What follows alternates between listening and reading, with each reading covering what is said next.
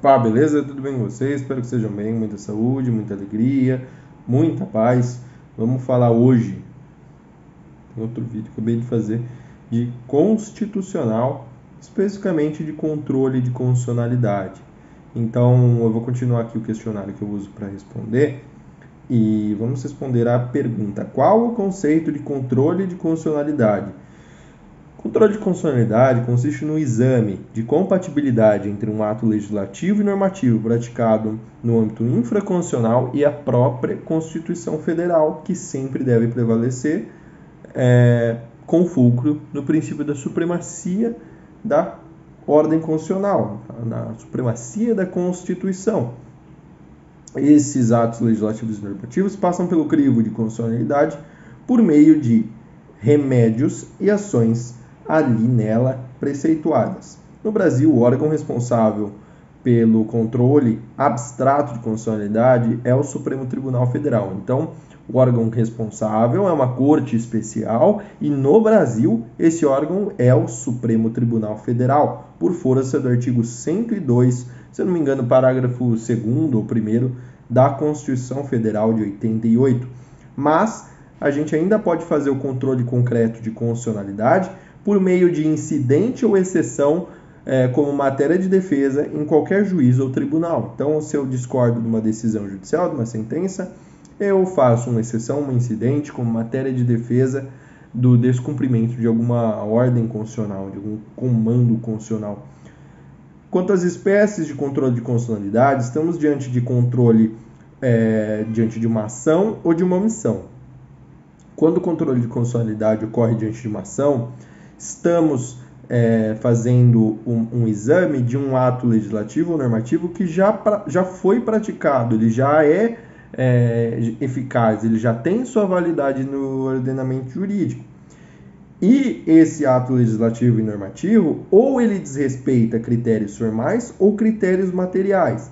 Quando ele desrespeita critérios formais, ele está é, desrespeitando ritos, é, formalidades formais da elaboração daquele ato, como uma lei é, editada por uma autoridade incompetente para isso, é, um quórum que não foi observado na aprovação daquela, daquele ato legislativo normativo, ou quando a gente desrespeita critérios materiais, trata-se da incompatibilidade do conteúdo do ato e o direito material é, que, a, que a Constituição tutela.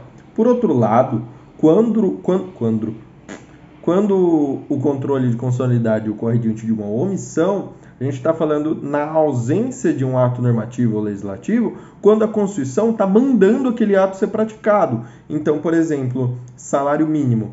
A Constituição fala lá no artigo, salvo engano, 7 em algum dos incisos, é, que haverá salário mínimo nos termos da lei. Se eu não tenho essa lei, eu tenho uma ausência de um, de um, uma, um ato normativo e legislativo que a Constituição manda ser feito. E aí cabe controle de constitucionalidade por omissão.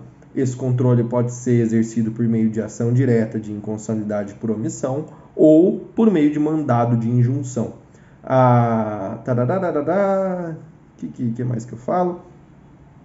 Pergunta: quais as diferenças em direitos individuais e sociais na Constituição Federal? E aí, a Constituição trouxe diversas garantias e direitos individuais que estão lá no, no, na parte do, do, direito vertical, da eficácia vertical dos direitos constitucionais. Por que vertical? Porque eu tenho de um lado o Estado grandão e do outro lado o particular pequenininho. Isso forma uma relação vertical, então os direitos e garantias fundamentais têm eficácia vertical é, a teor do artigo 5 da Constituição Federal e do Pacto de Direitos Civis e Políticos de 1966. Entretanto, os direitos sociais são aqueles direitos que incumbem ao Estado o dever de fazer, o dever de agir, o dever de trazer ali uma prestação positiva. Então, a Constituição fala: é, garanto o direito à educação, garanto o direito de saúde. E aí, é, Constituição, o que você vai fazer? E aí, autoridade competente, vai fazer escola, vai fazer hospital? Então, é uma, isso demanda uma ação positiva do Estado. Artigo 103 parágrafo 2 da Constituição Federal. Quando a gente está falando de controle de constitucionalidade por omissão, o, o poder que vai decidir esse controle de constitucionalidade, ele desde já, na sentença que declara a inconstitucionalidade, ele manda que aquele ato seja praticado. Então, se falta o, o ato legislativo, o órgão que declarou inconstitucionalidade já determina ao poder, ao poder é, competente que este pratique o ato que está faltando ser praticado por força da Constituição Federal. Entretanto, como é um ato direcionado a um órgão específico, esse, essa sentença de caráter declaratório, essa sentença declaratória e mandamental que manda o ato ser praticado não tem efeito erga omnes, porque se dirige especificamente e imperativamente a um órgão específico e determinado. Isso é ainda mais acentuado quando o órgão que vai receber o mandamento, né, o órgão que vai receber essa ordem da, da, do órgão que declarou inconstitucionalidade é da administração pública, porque daí ele tem até um prazo para cumprir. Então, quando dos momentos é, para exercer o controle de constitucionalidade, nós temos o, o, o, controle exercido a priori em caráter preventivo ou a posteriori é, em caráter repressivo. Quando a gente exerce controle de constitucionalidade a priori, nós temos um, um ato legislativo e normativo que está sendo elaborado e o controle de constitucionalidade é exercido por meio das comissões que estão nas casas legislativas. Isso aí vocês consultem o artigo 58 da Constituição Federal, que é o artigo que manda ter a, as comissões dentro das casas legislativas.